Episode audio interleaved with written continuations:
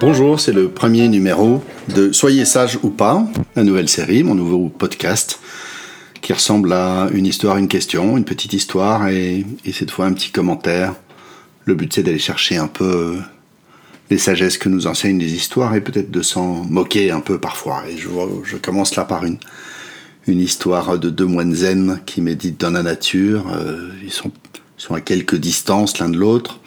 Et il y en a un qui est entouré de lapins, qui, qui batifolent, euh, qui batifole autour de lui, et l'autre non.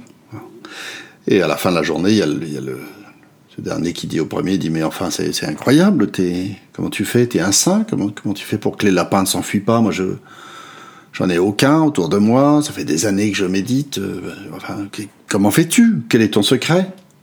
J'ai pas de secret, répond l'autre. Je ne mange pas de lapin, c'est tout. Voilà.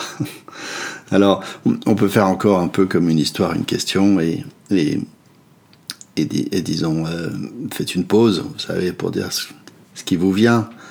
Moi, j'adore les histoires zen parce que elles ont l'air d'aller droit au but.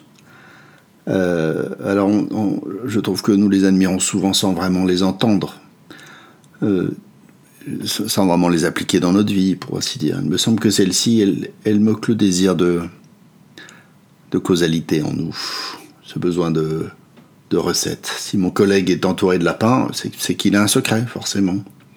Il y a un truc, comme on dirait d'un tour de magicien, quelque chose qui m'a échappé jusque-là, qui me permettrait d'obtenir le même résultat, sans rien changer à mon comportement. Ce qui signifie que je suis à la fois ambitieux et paresseux. J'ai envie de réussir et d'atteindre des objectifs et je ne veux pas faire d'efforts.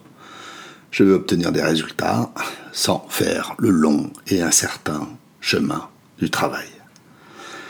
Et moi je crois pourtant que les certitudes offertes par les secrets, quels que soient les noms dont on les affuble comme méthodes, outils, techniques, sont des leurs.